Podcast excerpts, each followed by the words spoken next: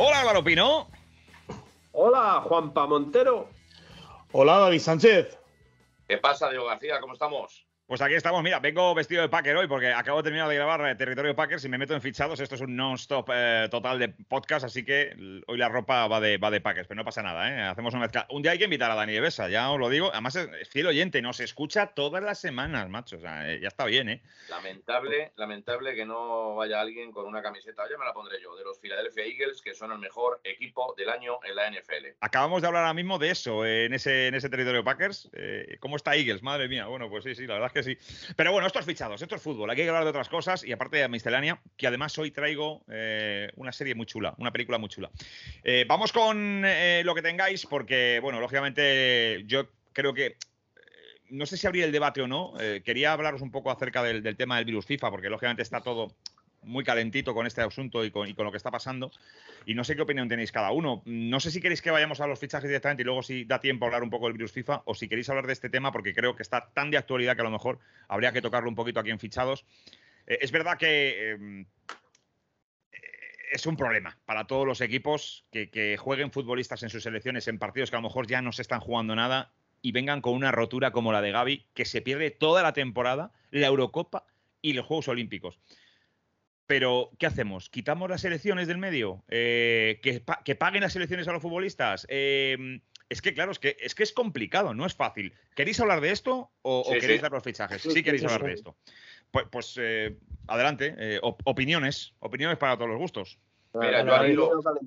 Le veo calentito, a David. Empieza, va, va, va. Sí, yo, yo al hilo, yo al hilo de lo que de lo que estáis hablando, de lo que estás hablando, Diego, y de lo que hablamos la semana pasada de la Superliga Europea, eh, todavía se hace más importante, todavía eh, piensan Real Madrid, Barcelona y algún equipo que otro que parece que se ha marchado de la Superliga Europea y no se ha marchado, que es necesaria eh, una Superliga Europea. Es decir, no solamente por la competición, no solo por, por cambiar un poco el modelo de competición europea a nivel futbolístico, sino por todas estas cosas. Es decir, hacer un conglomerado de equipos muy fuertes para decir, ya está bien, no se puede parar en, cuatro o cinco meses de competición tres veces todas las ligas europeas para los compromisos de las selecciones nacionales, viendo que además los grandes torneos europeos y americanos cada vez son más grandes, cada vez entran más selecciones, cada vez es más fácil clasificarse, hay repescas en marzo, se van a meter mm, no sé cuántos equipos en esta Eurocopa, no sé si son 24, 36, ya mm, pierdo totalmente la, noción de, cuántos equipos se meten en las fases finales de Eurocopas y Mundiales, pero los clubes se sienten muy desprotegidos. El Barcelona va a perder a Gaby hasta prácticamente inicios del año o de la temporada 2024-2025.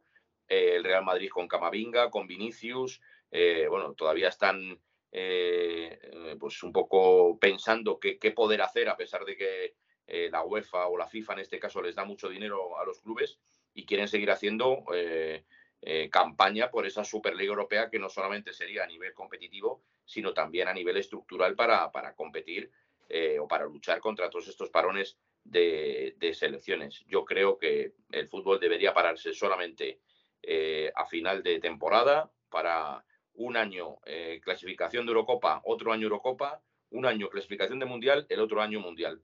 Esa es mi opinión y creo que hay muchos clubes interesados en eso, es decir, que se dispute totalmente eh, las ligas sin parones, se termine más pronto y a partir de ahí haya concentraciones de selecciones nacionales para eh, jugar un verano, como digo, la clasificación para una fase final de Eurocopa, al año siguiente la Eurocopa y al año siguiente clasificación para el Mundial y al siguiente en la fase final del Mundial. Eso es lo que yo creo que debería de ser, porque si no se va a llegar a un punto en que va a ser muy complicado que se llegue a un entendimiento.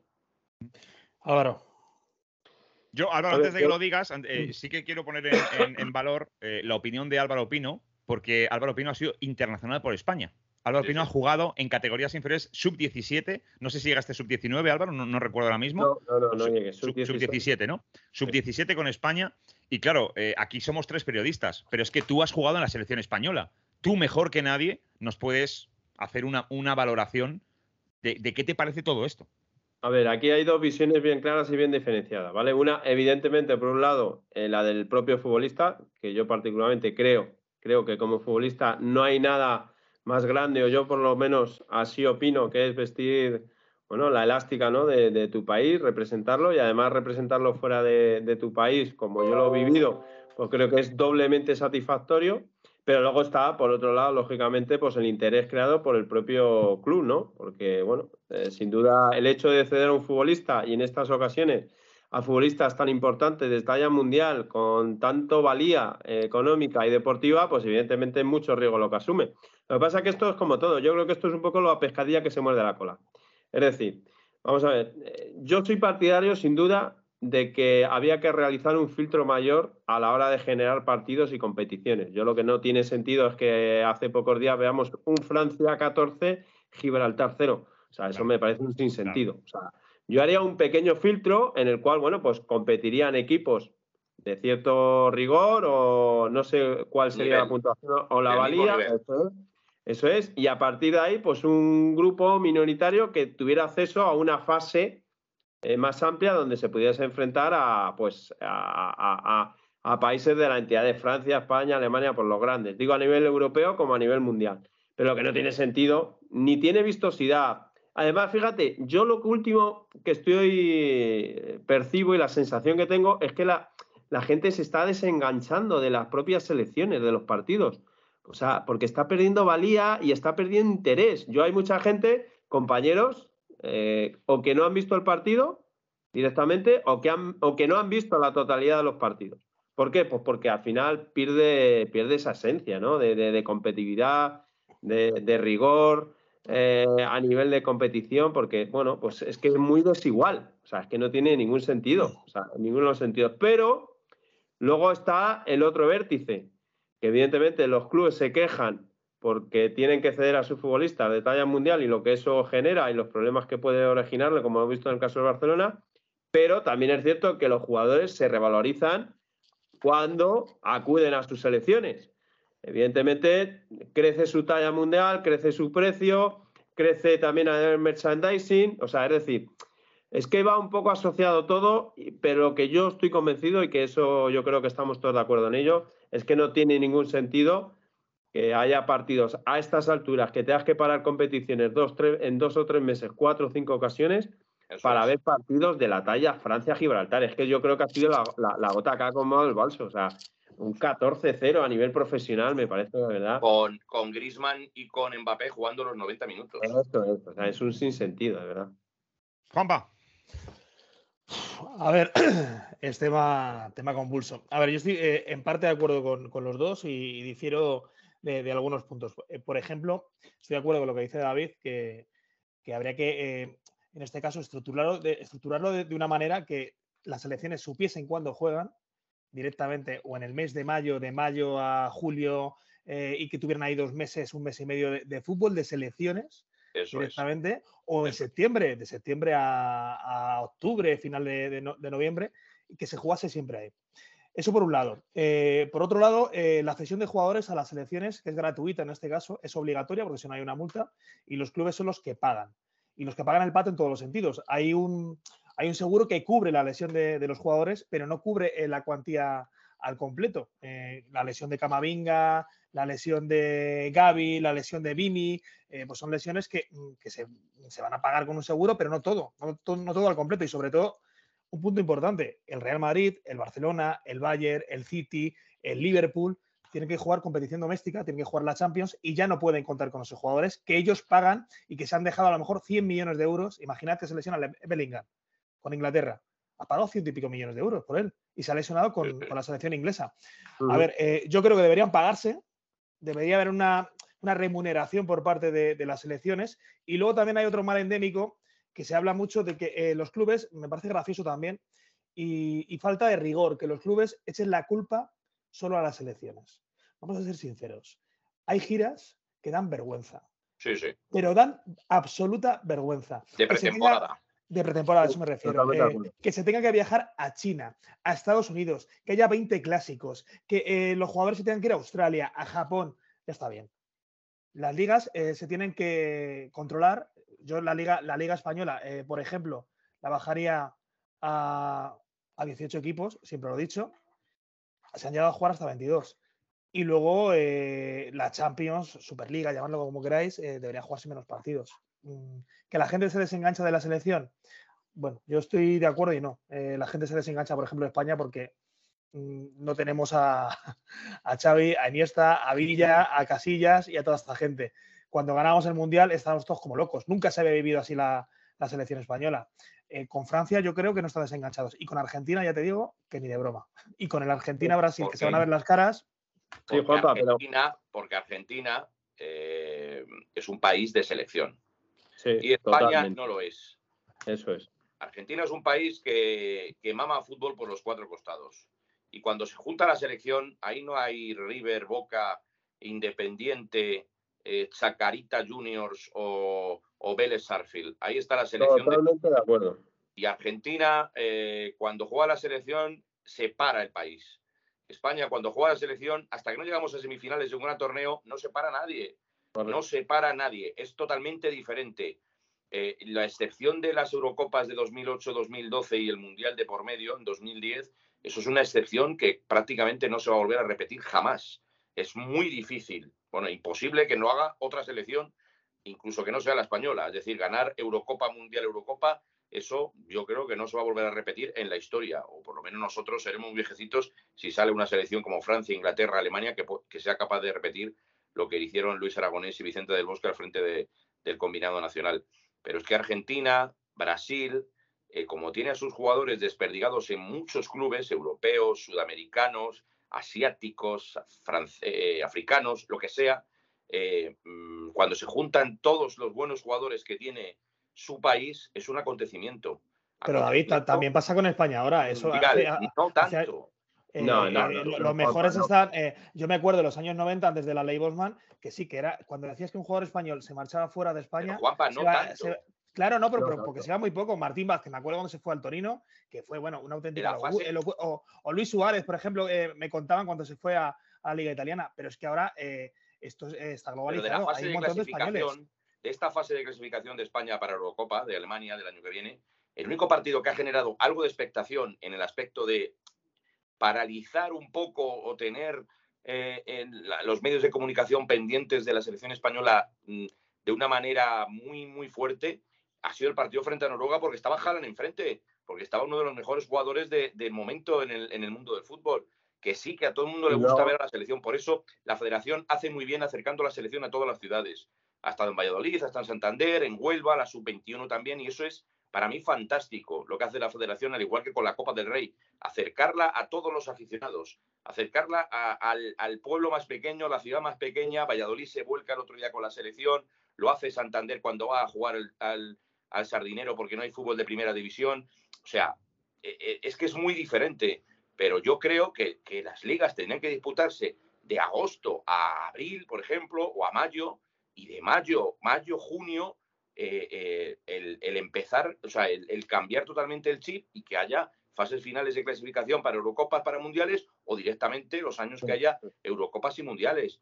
Es que es, es que es así, aunque haya más selecciones, aunque haya muchas más selecciones jugando esas competiciones, es que tiene que ser así. Lo que no puede ser es que estamos a mediados de noviembre, Y ha luego, habido y tres luego- varones, tres varones por selección. luego voy a decir otra cosa. Y luego voy a decir otra cosa. Yo, a a ver, yo respeto muchísimo, evidentemente, la labor de los seleccionadores y, y, vamos, evidentemente voy a poner en duda el, el buen hacer. Pero yo, por ejemplo, eh, hablo de la selección española, yo lo, lo que palpo o la sensación que tengo, no sé si vosotros estáis de acuerdo conmigo, es que últimamente el hecho de que un futbolista llegue a la selección, no te voy a decir que es gratuita, pero es que me parece muy sencillo. O sea, yo siempre he conocido, o por lo menos esa es la idea que yo he tenido, que una selección, al igual que un equipo, tiene que tener una raíz, una base, y en torno a esa base girar dos, tres jugadores.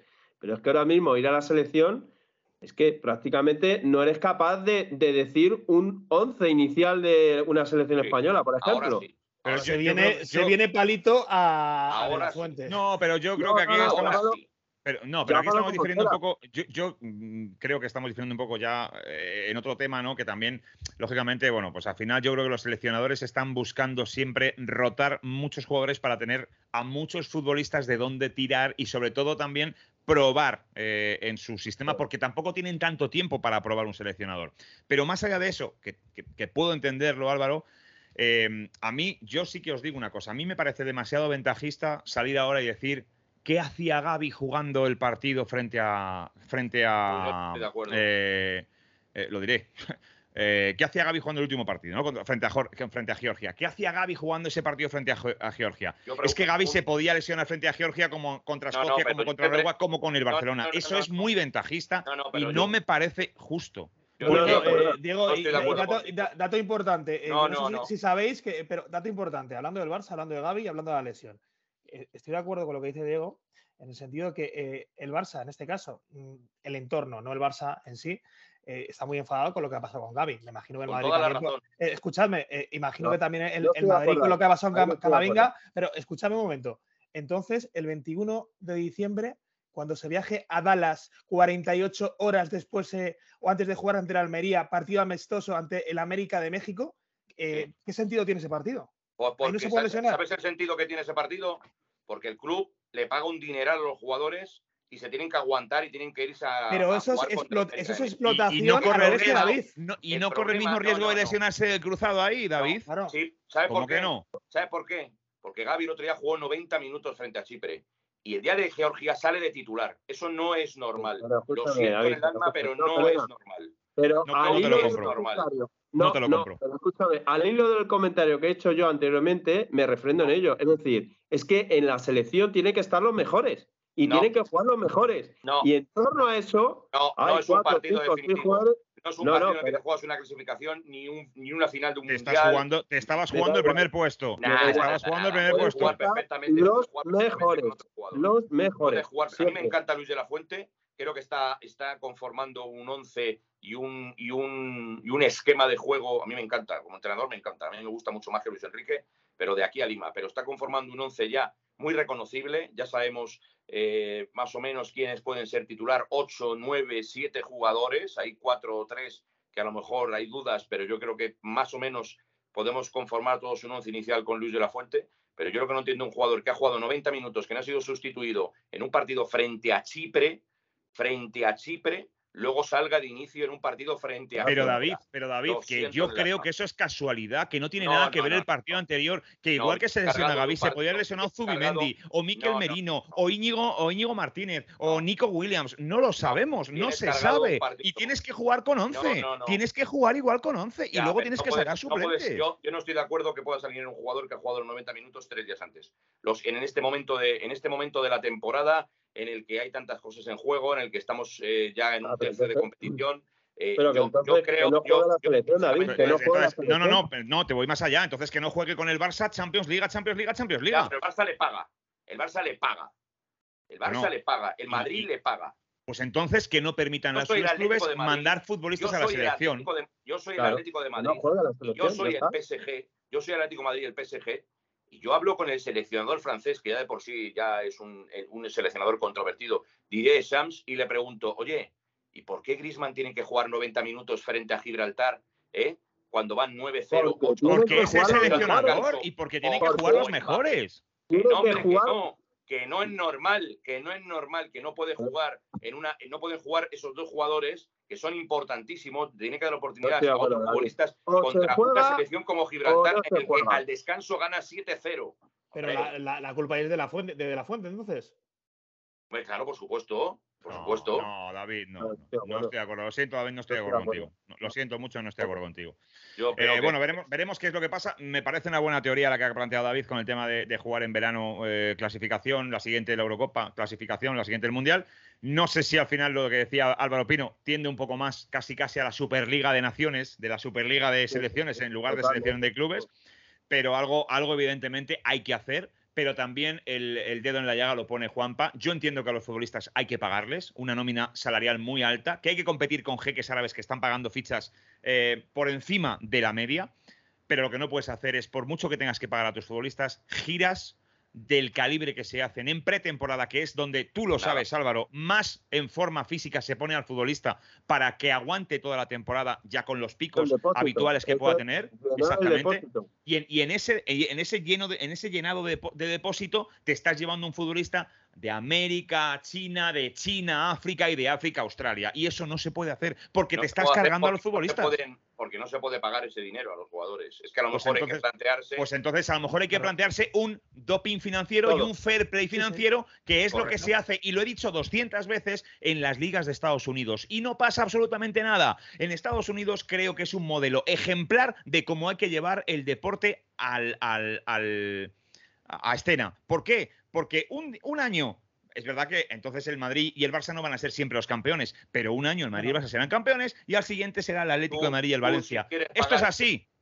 Tú si quieres pagar ese dinero a los jugadores y a entrenadores, y a entrenadores también, tendrás que sacarlo a algún sitio. Entonces, una de dos, o te bajas el sueldo o se cobra o se paga menos a los futbolistas, o si quieres seguir ganando ese dinero, quieres seguir pagando esas cantidades, tienes que hacer algo para sacar ese dinero. ¿Cómo lo hacen los clubes? ¿Cómo lo hacen los clubes? Pretemporadas, viajes, partidos como un Barça. Te pongo, te, pongo la tercera ejemplo, que es modelo americano, así de claro. es que, eh, mira, eh, eh, además el modelo americano se cambió con Beckham, la famosa ley Beckham, que hay un referente, un jugador crack, que el jugador que, tira del carro, el que más se le puede pagar, y luego un equipo al completo. A ver, es que a mí esto me, suena de verdad, tiro de historia. Eh, revolución industrial, eh, tienes ocho horas, pero tienes que currar 14 porque te estoy pagando una pasta. Eh, y, te puedo, y, te puedo, exigir lo que quieras porque yo te pago. No suena bien esto.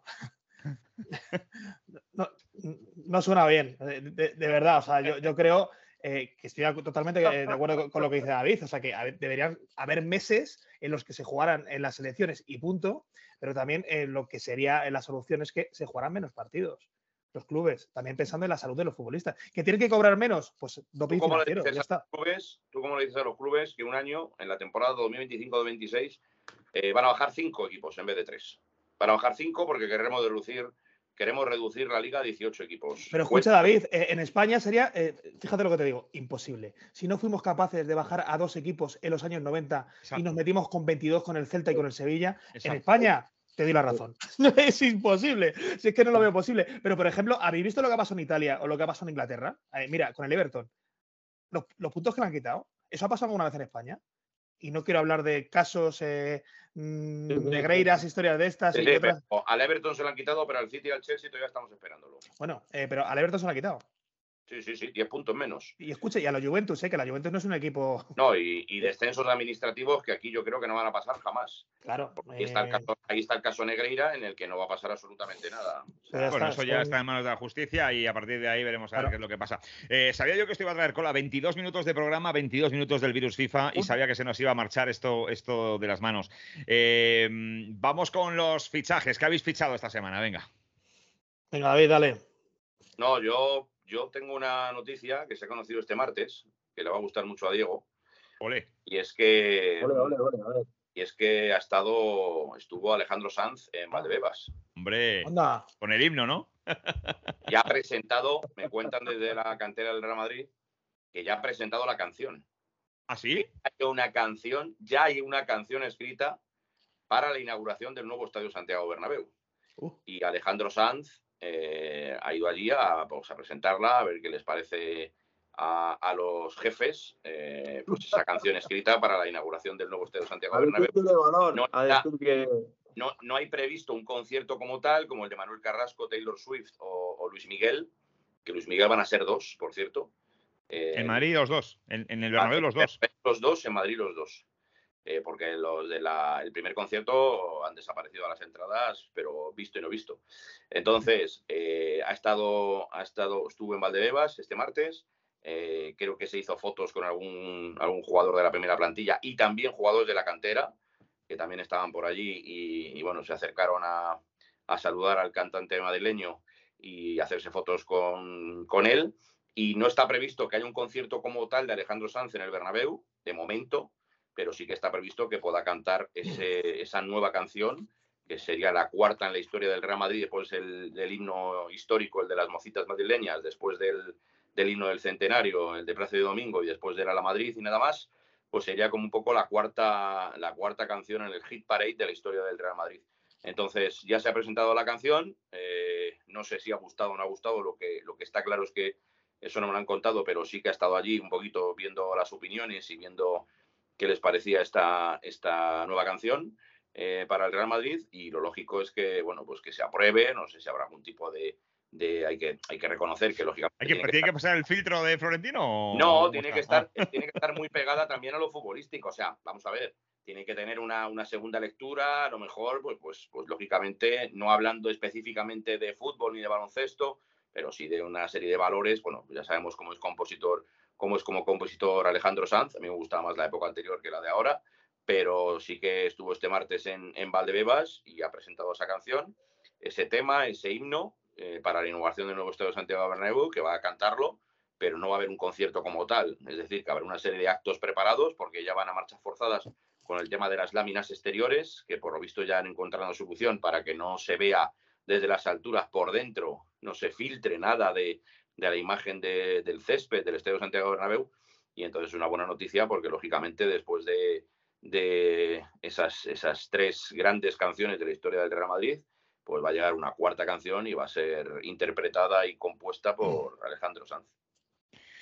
Pues sí me mola, David, sí me mola. La verdad que la noticia que contaba sí que sí que me gusta. Eh, sabes perfectamente lo que admiro y lo que adoro a Alejandro Sanz, eh, aunque es verdad que en los últimos años está algo de capa caída, pero lógicamente hay etapas, ¿no? Hay, baches también en la, etapa de los, artistas y, yo creo que va a volver a renacer con esta canción seguro, que nos va a llegar al alma a todos con, con esa letra que, caracteriza siempre a, todos, a todos Alejandro Sanz. Bueno, a, todos, los que, a todos, los que sean madridistas, claro, no, yo no sé si, claro, que no sea madridista. A, los que les guste la buena música también, ¿no? También, porque es verdad que, por ejemplo, yo no soy del Sevilla, yo no soy del Sevilla, me parece que el himno del arrebato es una auténtica pasada. Sí, sí, sí no, no, no, tengo ningún, ningún reparo en reconocerlo. También, por me, gusta. el, y, mucha gente no será del Atlético de Madrid y, el himno que compusieron Sabina y Leiva creo que es, es brutal, brutal. O el, eh, himno del Leeds United, por ejemplo, que a mí es un himno que me encanta. O, sea que... o el del Betis, que también mola el del Betis también, ¿Quién lo hizo el del Betis? Iba a decirlo, pero no, no me acuerdo. Eh, Fondo Flamenco. Fondo Flamenco, es verdad. Fondo Flamenco. Bueno, eh, Juanpa, Pino, ¿quién quiere? A ver, yo tengo fichajes y diferentes equipos. Eh, yo lo que pasa tengo una duda. A ver. No sé si, hablamos ya de él, eh, de Valentín Barco. Sí, sí, claro. el pues argentino, el argentino, el argentino que. De Boca Juniors, que lo quiere. coincidíamos, David y yo, que últimamente David y yo estamos coincidiendo mucho en los fichajes, que está en la órbita del Atlético de Madrid para mí y en la órbita del Getafe para David. Vale pues en la órbita del Liverpool, del City y de United. Eh, y, esto, y estas son, son, palabras mayores. A ver, eh, yo creo que. Pues no hay nada que hacer, ¿eh? No, no, hay nada que hacer. Bueno, ya dijimos, ya dijimos que este, estos movimientos a mí me suena representante, sinceramente. está, vendiendo al jugador. Está ofreciendo al jugador a todos los equipos. Tal cual, tal cual. Y, es un jugador que tiene 19 años, eh, son 10 millones de euros, 15 millones de euros, mm, muy asequible como, cómo, está el mercado. Eh, el Atlético de Madrid, eh, hay jugadores que empiezan ya a pensar en el futuro. Uno de ellos sería Lodi y el Marsella, que estaría muy, muy interesado. Y el nombre propio que dejo encima de la mesa es el de Parejo. Cuidado con Parejo. Ojo, ¿qué pasa ahí? y cuidado con el Barça. ¿Qué dices? ¿El de Coslada a Barcelona? Ya preguntaron por él este verano. A, Xavi le, a, Xavi le, gusta mucho. Parejo eh, hubiera estado encantadísimo. Al Villarreal, eh, por supuesto, no le hace eh, nada de gracia porque es un jugador esencial para, para ellos, ahora sobre todo después de la, de la vuelta de Marcelino García Toral, pero con la lesión de Gaby mm, vuelve a sonar parejo. Parece una noticia más que interesante, desde luego, eh, Juanpa. Parejo es un, grandísimo futbolista, ¿eh? Además, muy, muy del estilo y filosofía de juego de este Barcelona, ¿eh? También. O lo que quiere hacer. Álvaro, No, pero dicho por Alfredo y Estefano, no sé si recuerdas que, eh, era el jugador con más calidad que había visto en la cantera. A, Parejo. No tuvo suerte en Madrid. hay discrepo, hay discrepo. Sí, yo también. Eh, un, tal Guti a lo mejor está por delante. Yo, yo, tengo una anécdota con Parejo de las más surrealistas que me han pasado en mi vida, en mi carrera periodística. cuenta, cuenta. Bueno, bueno, fue tremendo. Era, era jugador del, del Real Madrid Castilla eh, ya hablaba, lo que dice Juanpa, ya hablaba muy bien Alfredo y Estefano de, él y fue el pregonero de las fiestas de Coslada. Un año. Y allí estuvimos un compañero cámara que sigue trabajando para el Real Madrid, llamado Isaac Recarey, y un servidor. Eh, y estuvimos con, con, el nuevo alcalde, eh, mm, que en ese momento estaba. Eh, salíamos de la época esa complicada del sheriff o, una historia que hubo muy complicada en, en, Coslada con el anterior alcalde y bueno, una ah, sí, sí, sí, de la noche, y bueno, como el nuevo alcalde era más o menos de la cuerda del anterior y de toda esa movida que se generó en Coslada, pues empezó, empezamos ahí a grabar el, pregón, no había mucha gente en la Plaza Mayor de Coslada y hubo un grupo de personas que empezaron a tirar unos huevos podridos al escenario. Eh, bueno, bueno, fue tremendo, eso seguro que lo puede corroborar Dani Paredes. Allí estábamos, eh, Isaac con la cámara, yo a su lado, que siempre estaba con la cámara eh, siempre tenemos que estar al lado del operador de cámara de la NG para, para, oye, enfoca ese, mira ese como aplaude, o échale un ojo ahí a una panorámica al escenario, tal o cual. Y llegó un momento en el que nos empezaron a tirar huevos, pero huevos podridos, un olor nauseabundo, huevos oh. macerados ahí, yo creo que preparados para tirárselo al alcalde, pero claro, ahí estábamos, el alcalde, Dani Parejo, el, el, alcalde de deportes, el cámara, yo, eh, bueno, bueno, bueno, y empezó una lluvia de huevos allí que nos tuvimos que marchar, lógicamente, eh, fue tremendo. No tuvo culpa, no tuvimos culpa ni yo, ni Dani Parejo, ni Isaac, ni nadie, ni siquiera el nuevo alcalde que estaba allí, pero todavía la gente estaba un poco mosca con lo que había pasado anteriormente y ahí nos cayó una, lluvia de huevos podridos, pero como en mi vida. Tremendo, tremendo. Madre mía. Álvaro Pino, eh, antes de que cuentes tus fichajes, ¿han muerto los periquitos? No, no. No, no, no, los tengo silenciados. Los tengo silenciados. a mi manera, a mi manera. ¿Cuántos son? ¿Cuántos, son? ¿Cuántos son o cuántos serán? ¿Cuántos serán? ¿Cuántos serán? ¿Cuántos serán? vale, vale, escucha, los, he metido en otro habitáculo. me, quedo, me, quedo, más tranquilo, me quedo más tranquilo. Eran cuatro y son cuatro, de momento. Ah, vale, sí. ¿Tienen nombre de jugadores del español? Al ser periquitos. No, no, no, no, me da tan fuerte. Vale, eh, hecho el paréntesis con el Club de la Comedia. Vamos con ese fichaje. bueno, a ver, yo eh, voy a hablar del conjunto culé. soy grande, soy grande, sí, señor. Que el conjunto culé, que a ver, yo. Eh, a ver. Pensaba que iba a hablar de Villarreal. Ah, no, no, no, no. Hoy no toca, hoy no toca. hoy había tocado ya el tema parejo y no, ya era mucho, va a ser mucho. Qué decepción. A ver, el tema, el tema culé, yo creo que desde la salida de, para mí, el jugador franquicia sin duda de este Barcelona, que para mí era Dembélé, bueno, pues eh, ahí... ¿Eh? El que le suena a Camavinga, ¿no? En la selección francesa, puede ser. Eso dicen, sí, eso dicen, eso dicen. ¿Cómo, cómo hilas, eh? ¿Cómo hilas? ¿Eh? ¿Cómo hilas? Ahí. Y sin tirar huevos, sin tirarte huevos no hace falta. Hay que tirar huevos podridos siempre. bueno, pues el caso es que, bueno, pues que los futbolistas que están participando en los costados, eh, pues ya sea Fernan, Ferran Torres, Joao Félix, Rafinha, eh, Lamin Yamal, ahora, bueno, pues los guarismos la verdad es que están siendo, están produciendo muy poquito a nivel ofensivo. Y el Barça en ese aspecto, pues está preocupado, ¿no? Está preocupado. Fíjate, hablando de números, pues Fernando Torres lleva tres goles tan solo, Joao Félix uno, Rafinha dos, y están buscando diferentes alternativas para cualquiera de esos costados. Y uno que gusta muchísimo en la entidad culé y sobre todo en la figura de Xavi Hernández, eh, que ya lo dije anteriormente, semanas atrás, es Sabiño, el jugador del Girona. Eh, están siguiéndole muy de cerca, porque creo que es un jugador que ha explotado esta temporada. La temporada pasada sí que es cierto que no tuvo mucha suerte y no tuvo muchísima regularidad en el PSV. Y le están siguiendo muy de cerca. Fíjate, los guarismos de, este futbolista, de Sabiño, son cuatro goles, ¿eh? cuatro goles y tres asistencias ¿eh? a lo largo de esta temporada, con tan solo 19 añitos, perfil que puede jugar en los dos costados, tanto izquierda como en derecha, jugador con gol, vertical, eh, desparpajo, encarador y que de alguna manera, pues que, ha puesto la mira en este futbolista. ¿El problema cuál es? Pues que tiene, bueno, pertenece al, al Trojan francés, pero está cedido por el Manchester City, ya que es de la familia City, y tiene contrato hasta el 2027 eh, con, el, con el City. Con lo cual ese es un hándicap muy a tener en cuenta, una problemática, pero que el Barça está, y sobre todo Xavi Hernández, está empeñado en, que le gustaría, en el mercado invernal se me antoja complicado, pero Silva de cara al verano que viene es uno de los nombres que está encima de la mesa y con mayúsculas. Tampoco me extraña, de luego, un jugador que ha destacado esta temporada y que lógicamente eh, está llamando la atención y seguro que los grandes clubes de, Europa, no solo de España, van a estar eh, como locos por hacerse con él y más cerca que el Barcelona de Girona. No hay ningún equipo talentoso como para echarle el ojo y estar muy pendiente de este futbolista, lógicamente.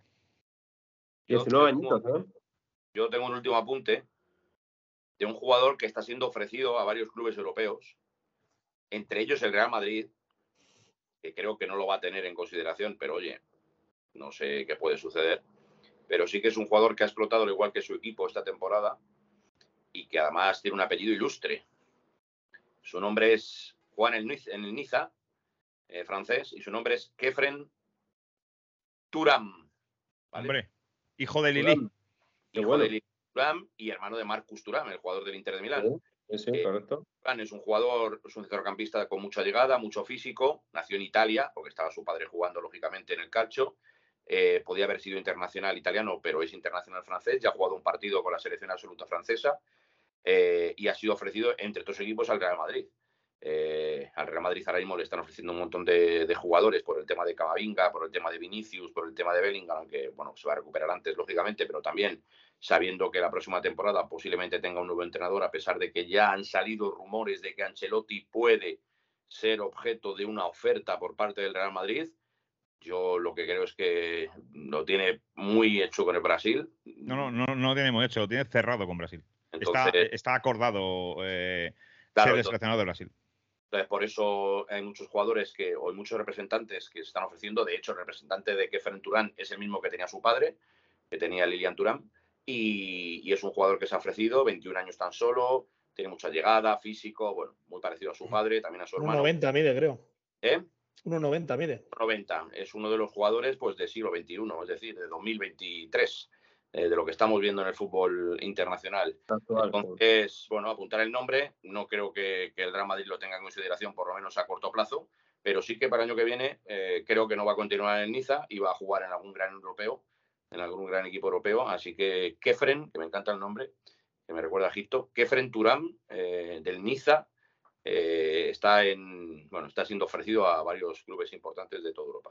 Bueno, pues ya que hablas del año que viene, el año próximo, 2024, te cuento yo eh, lo que traigo a día de hoy a fichados y viene dado nuevamente por el Atlético de Madrid, porque ya sabéis que eh, Coque Resurrección termina contrato el próximo 30 de junio y de momento, de momento, no hay oferta de renovación. Pero ya os anticipo, ya os adelanto, ya os digo que el Atlético de Madrid, y más visto después de la temporada que está haciendo Coque con el conjunto rojo y blanco en esta última temporada, que está siendo el pilar básico ese centro del campo, la programación del Cholo en el medio, eh, hay que decir que tiene pensado ofrecerle a Coque Resurrección uno más uno. Tiene 31 años, el próximo mes de enero de 2024 cumple 32 años y el Atlético de Madrid, en vez de hacerle una oferta de dos años para que con 34 años se le vuelva a intentar renovar, se le va a hacer un contrato de uno más uno, es decir, uno con opción eh, a, otro, para que eh, a partir de ahí, de los 34 años, Coque Resurrección empiece a renovar sus contratos año a año con el Atlético de Madrid. Esa es la idea de Andrea Berta. Esa es la idea de Gil Marín y esa es la idea que tiene eh, Cerezo en el Atlético de Madrid para eh, Coque Resurrección. Al hilo de todo esto, porque además, por cierto, me he enterado a través de unos colegas de NFL que sabéis que gusta mucho a Coque Resurrección y a Grisi, a, Antoine Griezmann, eh, me cuentan y me dicen que el Manchester United ha venido a por Antoine Griezmann, que el Manchester United está como loco por firmar a Antoine Griezmann y le ha pedido permiso al Atlético de Madrid para negociar con Griezmann. Eh, el Atlético de Madrid le ha trasladado la noticia a Antoine Griezmann y Griezmann le ha dicho que no quiere atender al Manchester United, que no quiere saber nada del Manchester ni de ningún equipo. Antoine Griezmann está muy comprometido con el Atlético de Madrid, le ha reconocido al Atlético de Madrid que cometió ya algún que otro error en el pasado, quizás saliendo del club rojo y blanco, y que no se plantea una nueva salida, al menos mientras sea un jugador de élite. Así se lo ha trasladado Antoine Griezmann al Atlético de Madrid. Así que el Manchester United ya puede olvidarse de firmar a Antoine. Estas son las dos noticias que os traigo del Atlético de Madrid, porque además es muy reciente, me enteré en el día de ayer. Muy buena, estás hablando, al hilo de lo que estás hablando, el Atlético de Madrid, el lunes me contaron en Radio Nacional, estuve el lunes por la mañana allí con, con algún compañero y me contaron que la primera opción del Atlético de Madrid para la dirección general deportiva o dirección general, sí, bueno, eh, como lo que va lo que va a hacer era Oscar Mayo, Mm. eh, eh, se le habían ofrecido antes a Mateo Alemán. Mm. Mateo Alemán no firma por el Atlético de Madrid porque su, su parcela, es decir, al entrar al Atlético de Madrid quería, pues, lógicamente, desprenderse de Andrea Berta. Y ahí apareció Simeone diciendo, no, no, no. Andrea Berta va a seguir aquí. Si quiere que venga Mateo Alemán, que venga, pero Andrea Berta va a seguir aquí. Entonces, eh, Mateo Alemán, eh, lógicamente, mm, dijo que no, que, era una figura que iba a entorpecer su labor. Entonces, eh, adoptó la postura de no venir al Atlético Madrid y por eso se le hizo la oferta a Oscar Mayo, que, que, como sabéis era el segundo de Javier Tebas en la liga, que sigue siéndolo y que dentro de nada se va a incorporar ya a su puesto de trabajo en el Atlético Madrid. Pero ya repito que la primera opción del Atlético Madrid no era Oscar, sino Mateo Alevain y eh, su decisión era prescindir de Andrea Berta y ahí Simeone, que tiene muchísimo peso en el Atlético de Madrid, dijo que no, no, de eso nada, que si se iba Andrea Berta, se iba él. Mucho no, todo. 40 minutitos, vamos con la miscelánea, esos últimos 5 minutos de partido de primera parte o segunda, como queráis. Ya sabéis que esto suele durar lo que dura una parte en el fútbol, este podcast, más el tiempo extra time este. Eh, y vamos con la miscelánea. Empiezo yo, que me mola empezar la miscelánea, porque me, me gusta que no me robéis las películas, así que eh, no, no, suele pasar, no, suele pasar, pero, pero bueno, me, me, mola empezar. Y como Pino, sé que no se lo vamos a robar ninguno, siempre queda el último. Eh, esta semana os vengo a recomendar una peli que me ha sorprendido mucho. Hoy os iba a recomendar una de hace mucho tiempo y que yo soy un enamorado de, de, esas pelis, pero la voy a dejar para la semana que viene otra vez. La vuelvo a prolongar, porque ya la semana pasada iba a hacerlo. La, la, vuelvo a dejar para la semana siguiente. Porque es que, es que he visto una esta semana que me ha sorprendido muchísimo. Ya os, os dije, ¿habéis visto Bajo Terapia? ¿No la habéis visto? Sí, yo ¿Sí lo habéis visto? Claro, sí. Bien, ¿no? Vale, vale. No, pero tampoco es una cosa fuera de lo normal. Me gustó mucho, me gustó mucho, la verdad. Me gustó. Y el final, sobre todo, muchísimo. Bueno, por ejemplo, Perfectos Desconocidos de de la Iglesia. También está muy bien. Bueno, eh, pues esta parece? semana he, he, descubierto otra película, también en Movistar, que no tenía interés realmente en verla, pero de repente, no sé, estaba en el sofá, dije, venga, vamos a poner la película y a ver qué pasa. Y con esto de tener una peque también, pues a veces hace ilusión. No, una, no de dibujos, una de dibujos animados. Ole, ole, ole, Super Mario Bros. La película. Bueno, os la recomiendo encarecidamente sí, sí. porque es súper entretenida, es súper divertida, es súper alegre. Es una película que de verdad alegra al corazón. Claro, eh, mola mucho. Claro, bueno, pues recomendación a tope. Eh, en Movistar la tenéis. Super Mario Bros. El fontanero más famoso del mundo. ¿eh? La película. Eh, recomendación bueno, de esta semana. Qué buena. Yo, yo, la vi en el cine, ¿eh? yo la vi en el cine y es una pasada. Está guay, está muy guay. Nos está gusta. Yo soy muy. Ahí sabéis, ¿eh? o eres del Madrid o eres del Barça. Yo, yo soy eh, o de Mario o de Sonic. Yo era o de Mario.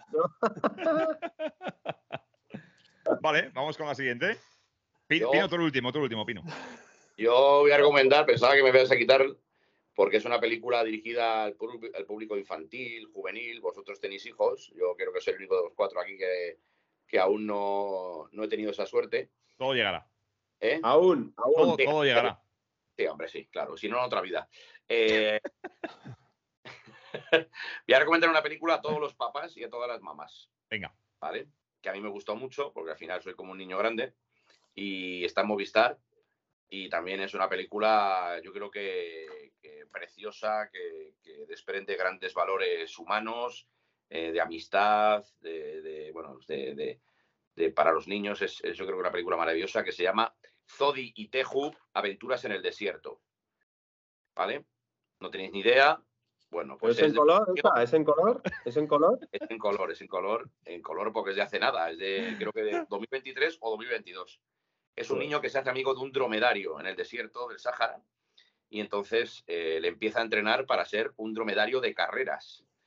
Y entonces bueno. me, me, llamó la atención el, el, argumento porque yo hace muchos años narré una carrera de dromedarios para una productora. Ha sido, lo más, ha sido lo más surrealista que me ha pasado en mi vida.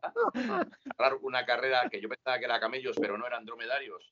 En el desierto, en español, en castellano, narrándolo, yo dije, esto no me lo puedo creer, pero bueno, oye, eh, hay que hacerlo y se hace y ya está.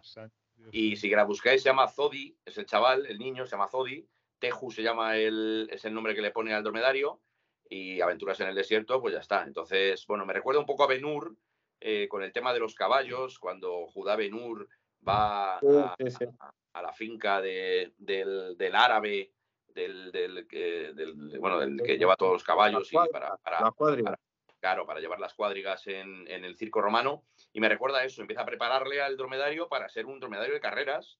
Empieza a ver que corre un montón, que es un dromedario que vuela y le empieza a entrenar para ser dromedario de, carreras. Y es una película muy curiosa, muy bonita, la amistad entre el niño y el dromedario, de, cómo hay esa complicidad.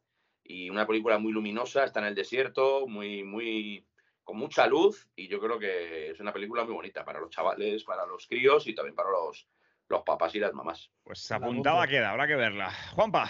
Uf, la mía no es para los críos, ¿eh? Bueno, que Juanpa, tú le... Cuidado con Juanpa, ¿eh? La mía, la mía, es de. ¿Os gusta el boxeo?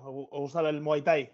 Ah, el otro día vi campeón, por cierto, en la 2 que la echaron. Preciosa la película. Dicen que, es la película, la película más triste de la historia, campeón. Sí, sí, no, triste es, pero. Catalogada como la película más triste.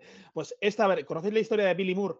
Un boxeador inglés que le meten en la cárcel porque tiene problemas de drogadicción y la cárcel empieza a, practicar eh, boxeo tailandés, eh, Muay Thai y, el tío, pues hombre, eh, empieza a funcionar bastante bien. Bueno, pues se convierte en una leyenda en Bangkok. Eh, es una persona que si va por la calle, pues ya os digo que le para a todo el mundo porque le conoce todo Dios, porque es un referente y es una historia de superación. Está en filming y además el, actor que le da vida a este biopic es Joe Cole, que a lo mejor si os digo el nombre no suena tanto, pero si os digo Peaky Blinders, eh, el hermano pequeño, pues seguramente sepáis quién es, ¿no? Es un actor que trabaja muy bien y, ya os digo que os va a enganchar. Eh, este del año 2017 está en filming. Eh, Solo en filming. ¿El qué? Solo en filming. Mm, yo la he visto en filming, no sé si está en, alguna plataforma más. No llegamos a tantas plataformas. Pero, pero escucha, se puede alquilar. Ya, está pidiendo, ya está tirando ficha a Filmin. Filmin, es española, o sea que no estaría nada de más que se pasase por fichados y yo qué sé. Eh, el, el, que, el que... Prefiero Flixolé con todas las películas de Pajares y Esteso. Pues mira, que si también pasa por caja, pues también, que se pase por aquí. que hay pelis muy buenas.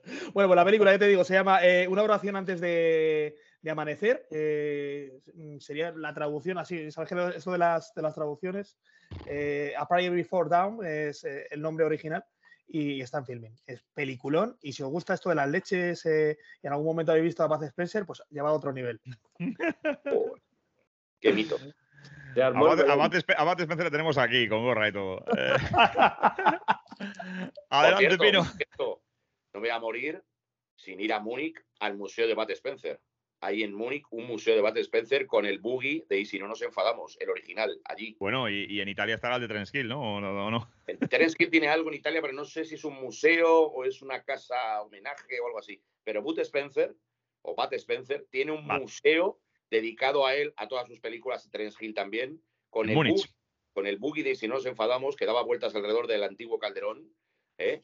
Eh, y hay un museo en Múnich y no me voy a morir sin ir a ver al Bayer y al día siguiente al Museo de Bad Spencer. Venga, me, apunto a ese viaje, David. ¡Pino! Bueno, la verdad es que estoy disfrutando, ¿eh? O escuchando, fíjate, todo película. Claro, nos estás poniendo, nos, estás ahora. Hoy, hoy, hoy, Pino viene con. Hoy Pino viene para darnos, darnos el guantazo con la película que no, vas a no, no, no, no. Voy a ir en esa línea, fíjate, voy a ir en esa línea, porque también es familiar. Ah. De aventuras. ¿eh? No, escucha, la, la, la, mía es familiar y de aventuras, tortas por todos lados. Aventuras en la, aventuras en la gran ciudad. Y recomiendo Gangs of New York. ¡Oh! familiar a, vamos, a más no poder. A tope, a tope. No, no, no, la vais, la vais a conocer seguro.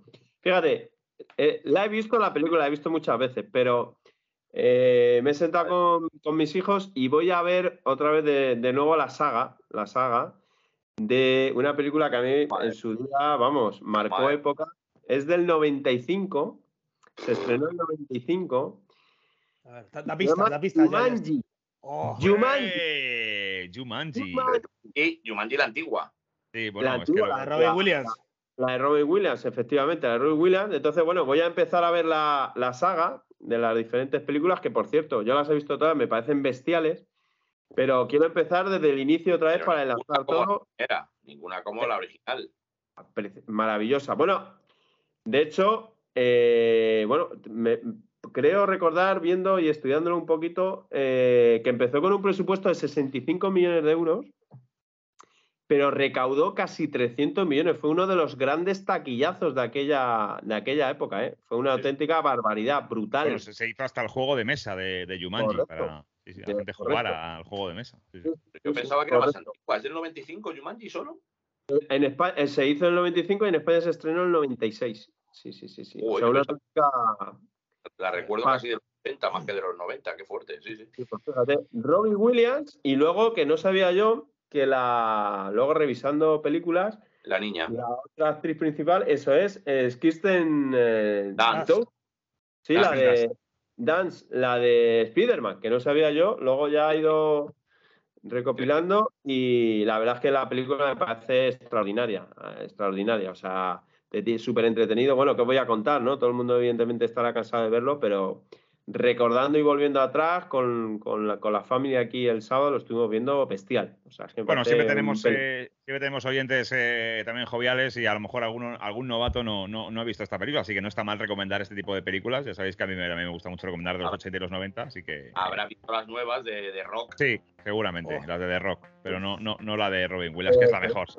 Eso es lo mejor. Pues eh, 51 minutitos hemos dejado este programa con el Statine, 6 minutos bueno. de añadido hemos tenido en, la- en el segundo tiempo de hoy, así que eh, la semana que viene más. Gracias, un placer. ¿eh? Adiós. Luego. Adiós, equipazo. Cuidado con los huevos. Cuidado los huevos podridos. Fichados.